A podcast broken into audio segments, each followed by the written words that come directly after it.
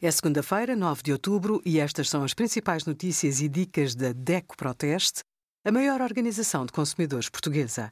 Hoje, em DECO.proteste.pt, sugerimos renegociar o crédito à habitação, o que precisa de saber, SMS fraudulentos, como prevenir e o que fazer se lhe roubarem dados, e os resultados dos testes da DECO Proteste a cremes hidratantes para o rosto.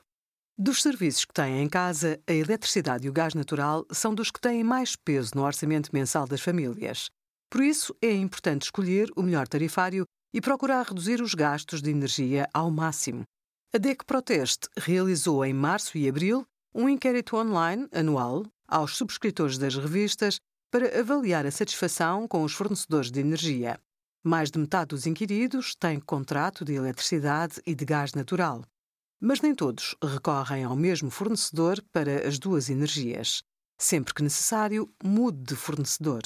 Obrigada por acompanhar a DEC Proteste, a contribuir para consumidores mais informados, participativos e exigentes. Visite o nosso site em deco.proteste.pt.